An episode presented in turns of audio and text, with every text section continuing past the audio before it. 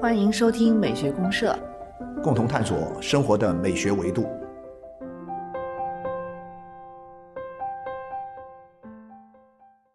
亲爱的听众朋友，大家好，我是生活美学观察家小明老师。我是可可老师，嗯，欢迎大好家。欢迎大家。可可老师，这个我们今天二十一号对吧？对，七月二十一号，啊，二十二号的时候呢，其实是一个美国的现实主义画家啊，我我个人还蛮喜欢的一个哦人，就是爱德华霍普。啊，霍普，哎呀，这个您您也挺喜呃欢呃挺喜欢，他的画，你挺喜欢看过对吧？我看过，我也看过嗯他的一些原原作。最有名的那幅最有名夜莺是在那个什么，在那个芝加哥艺术博物馆里面。哦你看过原作我看过原作。哦那是真的很棒。那种你在原作跟前儿那种感觉啊，被这个氛围笼罩啊，就是嗯夜晚的那种很清幽的、很孤寂的啊那样一种感觉对它。哎呀，对对对对对，用的特别好。对我刚才没讲完，他诞辰一百四十周年。那就是他是一八八二年的七月二十二日出生的。对刚好哦，那就是一百四十年。刚好是一百四十啊，一百四十年应该也算是个比较一个完整的一个比较重要的一个诞辰日啊，诞辰日吧。因为从艺术史上来讲呢，可能嗯，霍普没那么大名气，所以确实没听到太多声音。我觉得很有意思哈，就是说这个霍普这个画家给人的感觉是什么？就是说你要说这个名字，嗯，很多人其实甚至都不知道。对，很多人但是呢，他的画，哎，多多少少都看过，尤其是他的像这种啊夜莺这种画。对，啊，然后还包括什么呢？包括他画的一幅这个很著名的，就是一个女的嗯坐坐在坐在房间的床上，窗边对着右边的外面。的一个啊。啊，然后阳光从外面打进来。从窗户进啊，来是，夜莺画的是这个，反正是半夜吧，夜晚啊，24夜晚小时。啊，二十四小时的一种打烊的那种啊，那种咖咖啡馆的咖啡馆对里的那那种状态，然后呢，街上空空荡荡的哈，就在曼哈顿啊格林威治大街。哦，它的一个一个街角，对，曼哈顿格林威治大街对啊，这些就是说这些地方，就说这些画哈，他还画了很多，就是呈现他所生活的那个时代的美国的城市城乡生活的场很多的场景，比如他还有一幅很著名的就是加油站啊，加油站，啊，一个加油站冷冷清清的一个加油站的那种感觉。加油站早期一点啊，是是略早一点点、嗯。啊，所以说他的不同时期的这些画了，就是其实很多人都看过，但是呢，有的时候就说不太清楚这个呃这个霍普这个人，好像不像我们说，哎呀，一说到什么莫奈呀，一说到这个梵高啊，就哎呀如数家珍一样。但对他的事儿啊了解的不多因为因为霍普是美国就是当代我们讲现实主义绘画的这种风格的一个代表画家。嗯对，但现实主义的一般都不是很时髦但是现实主义在当时那个历史情境里面呢，其实是一帮逆流而上的人。哦。您您也知道，就是当时正好是二十世纪，我们这个当代艺术正最蓬勃发展的时候。当时欧洲人在干什么？啊巴黎人在干什么？对对对对对，然后呢，这个美国人在这个方面呢，一下加入到世界的这样一种潮流啊潮流里面，嗯甚至是领潮流之先的，慢慢的。啊，对啊所以在这样一种就是现代主义的这样一种大的潮流当中，嗯有这么一个。给人感觉就完全是好像是一个很传统的一个现实主义的一个画家因，为他又偏古典和传统，对对对但他表现的题材呢，又是当时的此情此景的美国，啊，对对对，当下的这种现实性又特别强他身上有。一种就是很热门的题材、很著名的作品嗯和很低调的人生的这样一种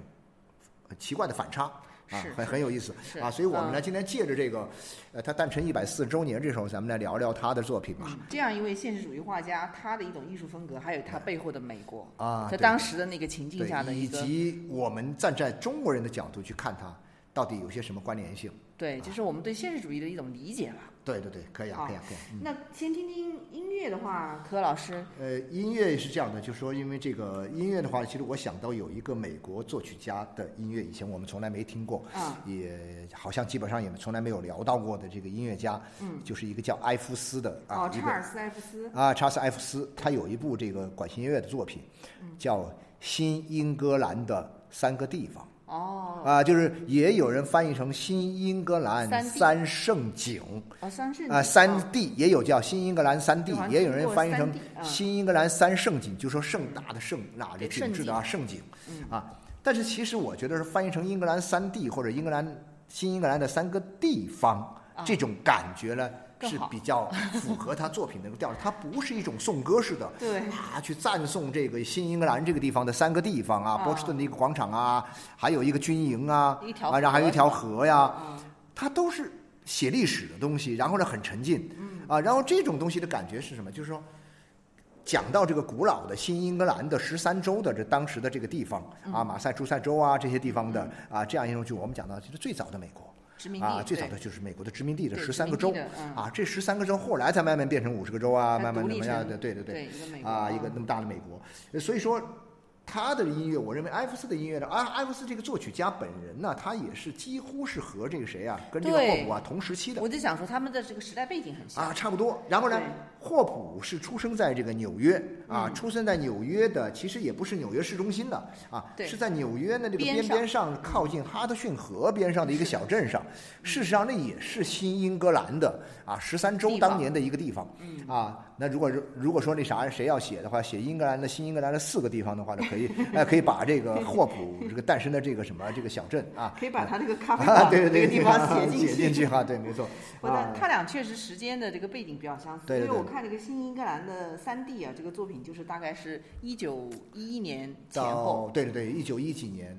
反在在美国写的。一战爆发前那两三年时间里面，对对这个时间也基本上就说也是在当时从霍普的这个创作来讲，他的早期的一个时候。没错没错没错，是这两个很很相似，都是在当时的这个美国对对对。啊。我们要不先听音乐，回头再来讲讲当时的美国是怎么回事。我们先听一下他的第一段，就是波士顿广场啊，这上面有一个将军的雕像，然后这个将军呢，当年是呃带领着这个美国人民呢参加了一场独立战争啊，然后呢这样有那么一个历史的东西，但这个历史的东西我们不管它，你们去感受一下这个音乐的这个氛围和它所表达出来的这种情绪的啊这样一种效果。好的，我们先听音乐。好。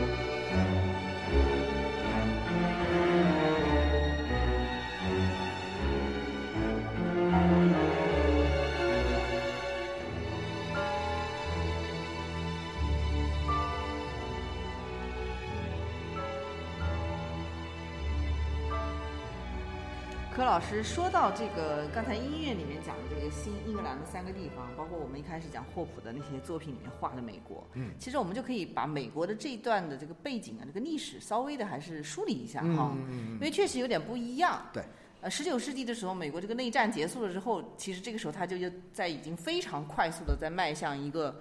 呃转型了，就现代社会的转型了对对对，。林肯啊，嗯，他让美国变成了一个统一的国家了。对，啊，然后呢，他要去构建一个新的美国。新的美国。那么这样一个新的美国呢，其实我认为它出现了两种这个呃选择的一个态势。嗯一个是什么呢？一个它毫无疑问，它一定是本土化啊啊，因为它本土化，它要不断的去开发自己的嗯国家，提升自己的这样一种美国的这种国力，还有包括它大量的这样一种种族问题啊，各种各样的历史问题，它都必须要面对。对对，所以呢，就是说它在发展过程中，它必然的要去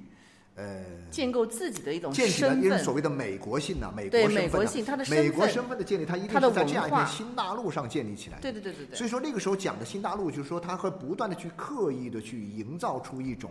啊关于美国新大陆的它的这样一种啊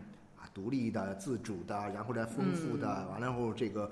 啊就是它一整套可以似乎是可以不依赖于别人而独立的去构建自己的美国形象的这样一种对就各种资源。具有一种不断地自我被强化辨识度的东西。对对对，对，要区别于欧洲嘛。啊，对，这是一个方面。但是呢，它又因为这帮人都是当年殖民地时代不断对。啊来的啊，慢慢慢慢演变过来的，而且他们很多人受的教育都是欧洲的教育是，的，是的。所以他们试图去另外一个维度呢，就试图去欧洲去寻找他们的一种借鉴别人的对对对，去去借鉴，学习欧洲。尤。其是一些文化人啊啊，文化人他们就哎呀觉得说。美国这个是个文化沙漠啊，那个时候那确实是。啊，那个时候嗯。肯定是啊，你是不说沙漠，至少是一个没有什么那么。没有办法跟欧洲比的，没办法跟欧洲比对，欧洲那个欧洲那么极历史的文化的积淀那么多对，年，那么太太深厚啊，，那所以说他们那时候就是文化人呢，一方面眼睛是向欧洲看的，对但是呢，从社会发展的角度来说，他们又不断的去建构自己的一种就是本土形象。他们也非常清醒的认识到，一定要有自己的国家身份的对识别，对要有这种文化的辨识度。对，所以到所以是这样一个背景到了这样一个时代里面呢，其实就是到了我们讲到这个霍普他画画这个年代，霍普他本人他也是加入到了去欧洲学习的这样一个行列里面去他的，是吧？受到这个法国的影响啊，影响对啊印象派的影响是非常大，非常大。非就您看霍普的话，可能对他的那个光影啊是非常有印象。没错没错没错，他不管是画那个夜莺，还是那个加油站，没错没错，他有一句他自己说过一句这样的话，他说啊这个，呃，我所有我的所有的努力就是要画出嗯从这个窗户那一侧照进来的光，对他对光影对光影的东西啊，有一种就是近乎这个很痴迷的。啊，对对对，这个是受到印象派的很多影响，包括他绘画里面有一些这种光调的应用啊，其实都是大量的，就你能找到的一个痕迹，是跟是跟法国当时的那些绘画风格相关的。对对对对，但不同的就在于说，他用了一种美国性，就我们说美国这种身份和文化标识的一种现实主义来表达。对对对，他找的一种现实主义的方法，所以我觉得说，呃，这个时代的其实美国是美国后来就是各种性哈，嗯，呃，什么现代性啊、后现代性啊，很多的，但是那个时代真的是现实性，对，对。很看重现实。啊，就是你要说说的好听点嘛，当然我这不是不是夸呃所谓的夸美国什么的啊，就是那个时代的美国人呢都很务实，都很实在，对，都比较实在。啊，都脚踏实地。再加上我们说，我们看过微博那本《新教伦理和资本主义精神》，你就会知道，嗯，那个时代美国它是那种新教伦理在美国的这样一种精神生活当中是占据支配性的作用的。对，啊，起支配性的作用，就踏踏实实，呃，勤勤恳恳干活，老老实实的工作，嗯啊，然后呢，这个认认真真的赎罪啊，就是是属于那样一种，他他之所以到后来能够迅速的发展，或者迅速的去找到自己的一个方向，也是跟他这个是有关系的。有密切呃关系这是一个重要的一个精神的一个没错没错，一个基础嘛。对。不过我觉得还有一个背景，柯老师，不知道您您觉得，就是因为到了这个二十世纪前后的时候，其实美国的社会形态也在转变。嗯嗯嗯，因为我们知道，原来早期在内战的时候，它其实还是大量的是这种农民啊，就是农庄啊、农农业化的这种生产。对，它主要还是以这块儿嘛，因为当时殖民地来讲的话，它其实大量的是农垦这些东西。但是，一旦转到这个，就是在两次世界大战前夕这段时间里面，其实美国这时候在大力发展它的工业了，工业是还有就是它的城市化，城市城市化，城市文化。因为这东西它有一个什么呢？它有一个很重要的一个标志性的事件，就是在这个十十九世纪的嗯七十年代，嗯，呃，芝加哥它这个发生了一场这个巨大的火火，然后摩天大摩天大楼，各种先是原来那些房子啊都基本上烧个精光，对对对，所以在这个时候，他要快速的去重建家园的时候呢，城市。就正好呢和他们这时候就就是哎，为他们的这样一种美国的工业，比如说钢铁工业的发展。啊，啊，这个建各种建材工业的发展，提供了一个非常好的一个刺激点，机会对，一个机会。嗯，所以呢，那个时候就会你会发现，他已经不在这建那种小房子，就一下子就一下建高楼大厦，摩天大楼群，摩天大楼群。所以说那个时候其实是什么呢？那个时候纽约其实已经有了很多摩天大楼了，嗯但是呢，芝加哥这一下下来呢，后来居上，超越了，曾经在一段时间里面，它是超越了美，是啊，呃超越了纽约。全世界当时应该是最大的，啊，大量的摩天大楼就起来了。然后呢，就这种东西，就一方面这个摩天大楼，它一方面是什么呢？它反映了工业革命的工业方面的工业建设方面的一个巨大的一个呃成就。嗯，然后，另外一个方面是什么呢？另外一个方面就是说，它体现了一个什么？它推动了这个城市化的进程，向着一种新的城市形态发展的一个就是一种现代化的对的大都市。所以这个背景呢，就是说它从一个原来的传统的还是相对比较传统保守的社会形态，转向一种工业化都市，比较 open 现代的对现代化都市化的摩登时代，对开始进入一个转型摩登时代。对，但是呢，然后呢，很快他就遇到了一个挫折，就是我们知道到了二十年代开始的这个二十年代、三十年代的这个经济大萧条。呃，经三十年代的经济大萧条，对对，从二十年代开始吧。正好那个啊谁，对，二十年代末到三十年代末，对啊，就差不多十年年这个经济大萧条就造成了整个城市的另一番景象对。就确实它的形态又是一个那种摩天大楼，很时尚，但是啊里面的人呢？他们的生活呢，对啊就是，所以你看到那个霍普很多就是就是你觉得是没城市人里面的那种，就是很阴阴郁啊那种很阴郁的。感觉，就是说，哎呀，我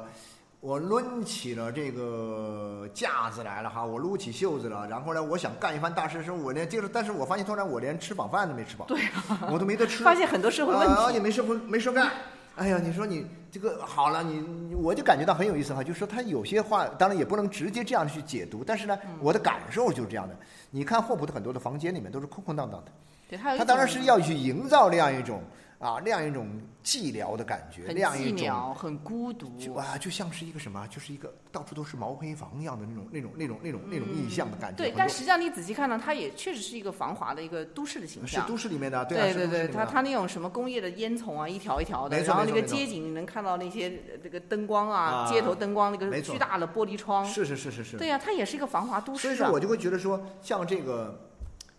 在这样一个特定的背景当中，就正好是经历了这样一个嘛呢？先是大发展，对，然后呢又大萧条，对，然后呢光在这个发展和萧条的这两个东西交融在一起，我认为就个体就成为了这个我们去理解这个霍普这些绘画作品的一个什么一个很重要的一个的思想文化和艺术的一个背景。是是，也是理解当时的那样的一种美国，它的一个一个情境，就它这种情境的一个状态。对对对。所以讲到这里呢，其实我觉得霍普的作品哈，我本人是比较喜欢。他后面其实还有一个，就是。跟他很相似，不过喜欢画乡村的。啊，那怀斯是吧？怀斯啊，怀斯，怀斯。对，就是安德鲁怀斯。对，怀斯最著名的那个作品叫什么？克里斯蒂娜的世界是吧？啊，对对对，画了一个小儿麻痹症的一个一个女性，趴在一个草坪上往上走，对，然后前方好像似乎是有一个教堂，在一个地平线上，对对对，啊，然后就远处远处你能看到很很很漂亮的那种，就是美国的乡村的教堂，对，那种那种风光，对对对。但近处你会看到一个，就是她是一个女性，是个背影。啊啊，一个一个小儿麻痹那个画很很感人。中国的这个画家何多林先生，啊，何多林老师这个也曾画过一幅，在同样的这个场景啊，对对对对对对，啊，就那个氛围感觉哇，你突然一下感觉哟，这怎么是怀斯的那种啊那种氛围啊？其实我觉得中国当代的很多这个画家呀，呃，对。怀斯的借鉴是更多一些，嗯，比这个霍普的要借鉴更多。对，但是霍普乡村题材比较多嘛，怀斯。因为我们中国来说的话呢，对乡土，我们中国人对世界的感知、对世界的看法、对世界的这种认识，嗯，很大程度是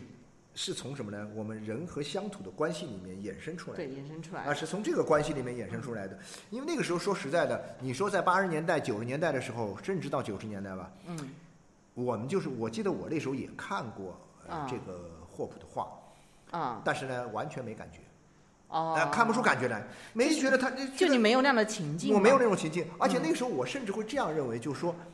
哎，在我想象中的美国，那是一个花天酒地的美国，对呀，啊，是一个这个叫什么繁华的不得了，然后呢，这个纸醉金迷的状态，就是繁华闪了眼那种感觉。对对，最后你就说，哇，那我们那会儿的宣传也大概是这样一种宣传，灯红酒绿啊，灯红酒绿，好莱坞啊那种感觉。对对对对，什么百老汇、好莱坞，反正都是那那样一些东西。明星啊，对对对对对对。但其实并不并不完全。然后我们只是到了九十年代的时候，有慢慢的有很多的去过美国的人啊啊啊，他们回来之后告诉我们。说，哎呀，其实美国，并不是在什么像呃纽约、像芝加哥、像呃洛杉矶那样一种好莱坞那样一种地方的那样一种给人一种繁华的，呃甚至是浮华的啊这样一种景象的。啊，那毕竟只在城市嘛，某些城市。美国这个九百九百多万平方公里的这个土地上，比中国小一点哈，这个土地上。很大多数的地方都是一个小小小村镇，小村镇或者大村镇吧，大村镇，啊，呃，然后呢，这个你就算在城里面，很多美国人都是住在郊区的，是是，啊，真正那种繁华闹市的那种景象，其实在美国并不是，也就是那么一些不多的一些地方。对，不过柯老师，我特别赞同您刚才讲的一个观点，就是在中国的上个世纪，比如说八九十年代的时候，在八十年代开始嘛，我们就也开始进入到绘画的一个。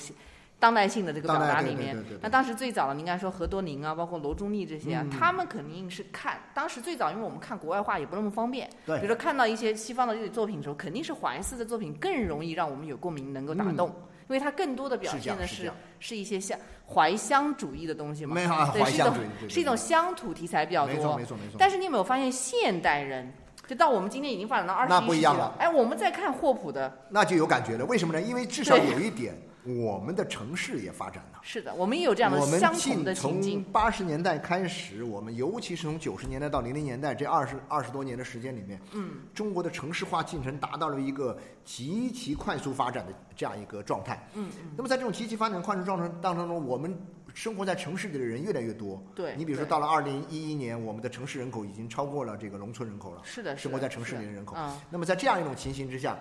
哎，我们突然发现，哎呀，天哪，怎么霍普他当年画的那些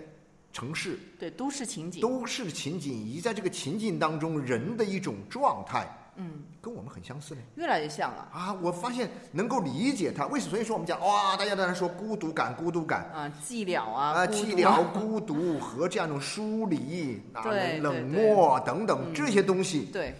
成为我们今天的人在我们的城市生活中慢慢能够体会到的东西，但是在我们的一些艺术作品当中似乎还没有找到。但是呢，一看越过太平洋，一看这个，嗯那个谁的这个霍普的，发现哎呦，他早在这个多少年前呢？几十年前就已经把这个感觉都写出来了。他这个他这个像夜游人最有名夜对莺啊，他好像写的其画的其实就是九一九四二年的作品，对就，他大概画画呢，这个最好的画是在从一九二零年代二十年代到四十到年代四十年代，嗯差不多就这二三十年左右的时间。对，其实他也画过乡土题材。画过，他之前画了很对多，。但是他最有名的还是被认为是城市风景画家。对对对城市就是对他的城市风景类的可能是名气最大，对大家认可度最高。对对对对，对，其实讲到这一点呢，柯老师，我们也可以呃，就是把这个美国的这个现实主义的这一这一种艺术的这个流派，或者它的现实主义到底是怎么回事儿？没说他这个美国的现实主义其实是一种怎么说呢？是根植于美国生活的。还是有点反主流吧？呃，但是当年嗯，十九世纪的美国的这个现实主义，比如说在文学中的现实主义，啊像马克吐温这样些人，对啊，文学中现实主义是最早的。他们是根植于本土生活，嗯本土社会，嗯，去力图用文学去反映社会，嗯去揭示社会中存在的各种各样的各样的问题。到了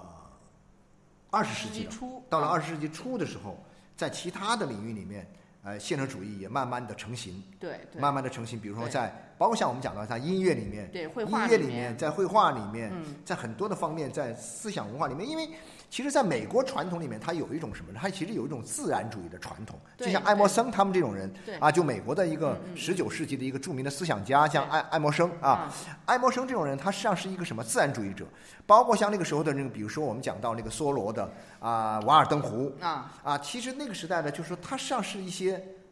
说实在，那个时候的美国人的视野没多开阔。嗯啊，他们关注的问题其实都是他们生活中的问题，他们特别关注生活中的，关注他们生活，关注他们的社会，关注他们的人本身，他们的权利，对啊，关注这些问题，所以另另一方面呢，他们也在找他们跟欧洲的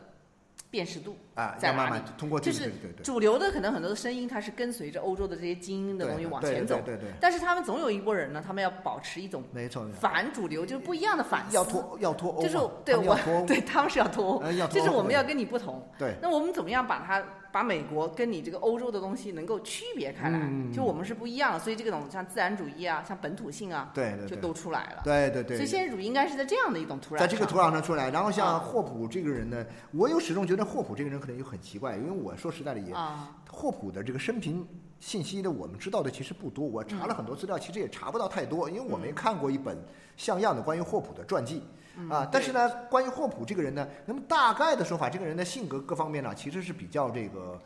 应该还是平和的。比较平和，比较内向，嗯，不太愿意社交，然后呢，也尤其不喜欢凑热闹。对对对对。所以这种不喜欢凑热闹的这样的方式，导致了他的艺术上呢，他往往会有一种什么呢？想要就是哎呀，我安安静静的做自己的事情，我做自己想做的事情，安静，很安静。嗯，然后呢，这个，所以在这种情况下，他对对很寂静，对 他在生活上呢很容易，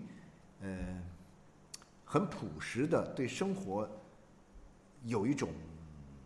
热爱也好，或者说是认同也好，他不会说像那些人一样，不断的为了一些主张、为了一些理念、为了一些理想去奋斗啊、去呐喊啊、去张扬啊，他似乎不太会这哎，对，您讲到这点，我就想要跟跟我们朋友们说明一个当时的背景。当时这个背景还是很多是要去呐喊啊，要去呼，要要要去，呼吁，要去什么呢？对，彰显你的这种鲜明的东西。但他不同，因为在这个霍普在欧洲的那个年代，其实也是大量的美国的文化人涌向这个巴黎啊，涌，向欧洲的年代，像詹姆斯这个亨利詹姆斯他更早哈对对对，然后到了后来就知道什么什么菲斯杰拉德呀，什么海明威呀，这帮人呢在那边，庞德呀、艾略特呀，这帮人都往那儿跑，往欧洲跑。对，那是主流嘛但。是这就是主流，但是霍普他也去了，但他回来画的画呢，却不是跟那些没有任何关系。对他回来以后呢，他其实是确实也借鉴了欧洲的一些东西，对，但是他依然对依然安安静静的，就是说很低调的去坚持的画自己的一些东西，对对对，就还是跟欧洲的那种在思想但意识形态我就会觉。得有一个东西蛮好玩的，就是你看这个霍普的画的时候，我始终有一种感觉是什么呢？就是说，他试图去画出一种我们都市人的一种很特别的一种经验。啊，这种经验呢，我称为叫什么经验呢？就是说，呃，有一定的我在我们都生活在城市里面，但是我们之间都要保持一定的距离感。嗯，哎，然后呢，你不要打扰我，我也不会妨碍你。啊，我们彼此之间生活在这个这个空间里面，我们呢各自做各自喜欢做的事情。嗯，啊，你比如说他有一幅画，就画的是一个室内的这个一对男女，男的在看报纸，你干我的，我干你的，女的在弹钢琴啊。然后呢，但是女的弹钢琴又没有正儿八经弹钢琴，女的弹钢琴又似乎想要心不跟这个。男的要交流和沟通，然后男的呢就一直埋头在看报纸，然后呢这就是一扇前景就是一扇大的窗户，我们透过窗户看进去，在房间里的两个人啊啊就各干各的事儿。啊啊！他们也相安无事。那么这种感觉，就是说，我就觉得，哎呀，霍普的画里面啊，大量的就是这样一种状态，就是，你比如说，我在这个，他有还画了一幅画是什么呢？就是在一张床上，啊男的坐在床边上，女的躺在床上，两个人，没干嘛？就是现就是现代都市人的一种都市人的那样一种疏疏离感，但是他们又在一起疏离起。感，对所以，但是呢，我去正面的去理解他，就是说，那是不是他霍普他刻意去表达了一种什么？一种我们生活在这样一种都市里的彼此之间的一种孤独嘛。孤独的状态。这种孤独是怎么体现的呢？孤独就是说，那具体的反映在这种一幅绘画作品当中，比如说，我们都坐在咖啡馆里面，你看那个叶夜莺啊，夜夜莺那个就是说我坐在咖啡馆里，那我前面有一个我的这个啊服务员，然后呢，另外旁边又坐的人，嗯那我们之间没有交流，那也不需要交流，反正我们都在这咖啡馆里就行了。对，那你知道，那好了，我作为咖啡馆里的一员，我知道你也在这儿，嗯但是呢，我不会打扰你，哎，我我也知道你不会打扰我，那种人群中的孤独感他表现的确实表现的特别好。所以我我觉得霍普的东西呢，它其实它的这种城市风景画呀，更多的是它透过了这个画面，能够映射出内在的一种精神世界的东西啊，对，这是它比较高级的。对对对对对，你看他那个夜莺啊，他自己曾经评价过，他说我在这幅画画完之后，我都未曾意识到自己竟然画出了一座大城市的孤独。哦，对他自己都这么对啊对啊对啊，因为那张画你其实越看越孤独，是是是，越看越孤独啊，就是越看你觉得我觉得那个画呢，你表面上看上去嗯，哎不，看上去很很很，哎呦，这场景是我好像我们在街上都能够遇到的。对你你但是你乍一看，仔细一看的时候呢，你就发现，哎，这个有各种各样的怪异，比如说它的一个三角的这样一个街角，是是是，然后呢，这样一个巨大的落地窗里面连门也没有。嗯，它是一个非常那种我我我对我对这幅画的一个最强烈的感觉就是，你能够看得见里面的人，但是你进不去。对没有门。很封闭的啊，对，它不是像我们说有一有一个店铺，你那那里有一扇门，啊，来来往往的，，对但是呢，这个我有一块玻璃，你可以看得进去，但是呢嗯没有门进去，他们好像也出不来。那我们之间隔着，但是呢，我们又彼此能够感受到对方的存在，嗯。这就是一种很微妙的一种我们讲的都市生活的一个情境里面的一种经验。这种经验呢，就是孤独，孤独感呢就是这样一种。我认为孤独感就是这样一种。你要如果说你在那种繁华的都市里面，你在那个熙熙攘攘的人群中，你怎么会感到孤独？其实你就看一下这个啊，夜莺，就是这种就是一群人坐在一起还是孤独的。对对，其实呢，你真的到了我，我有一种感觉，我觉得就是说什么呢？我就是说，呃，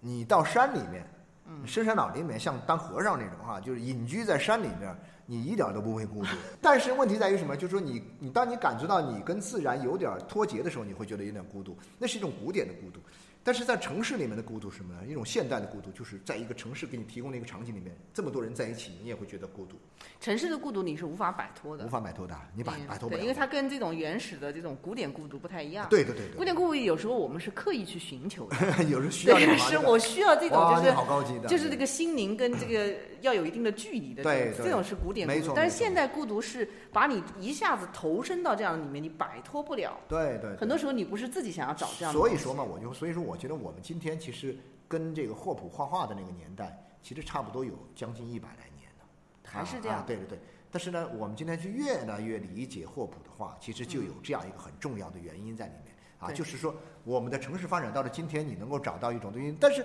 因为我觉得看了霍普的话之后，我心里有时候也挺也也觉得挺好，就是说，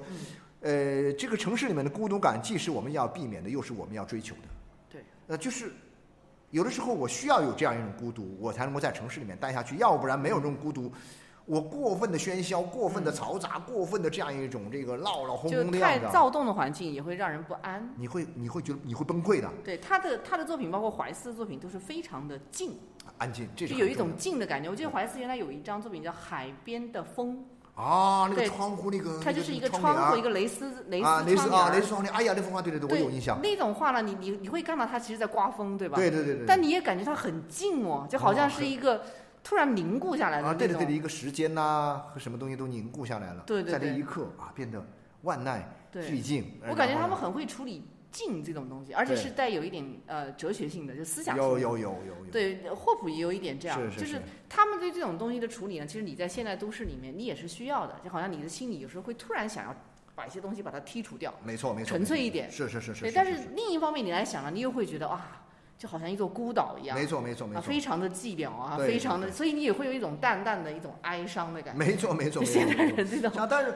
我觉得现在慢慢的，中国的一些绘画里面，其实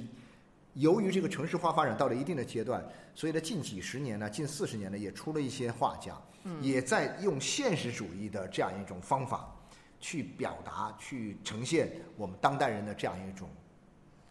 生活的没错，你讲这个我就想起像比如说刘晓东这种啊，哦，刘晓东啊，对对，现实主义嘛，特别典型的现实主义，对，很很典型的现实主义画家，对。但是也是表现了大量的这种现代中国的四十多年的这种改革开放以来，你也知道好多变化，变化的东西，其实都是在社会转型的时候。如果没有什么呢？没有这个人记录下来。它就它就消失了，对，它就它就过去了。所以像刘晓东画那东西看起来很冗长啊，啊，看起来非常的普通，对。但你细想起来，哇，这个很有意思哦，都是一些就是我们在当代社会转型里面，在工业化、在城市化里面的这些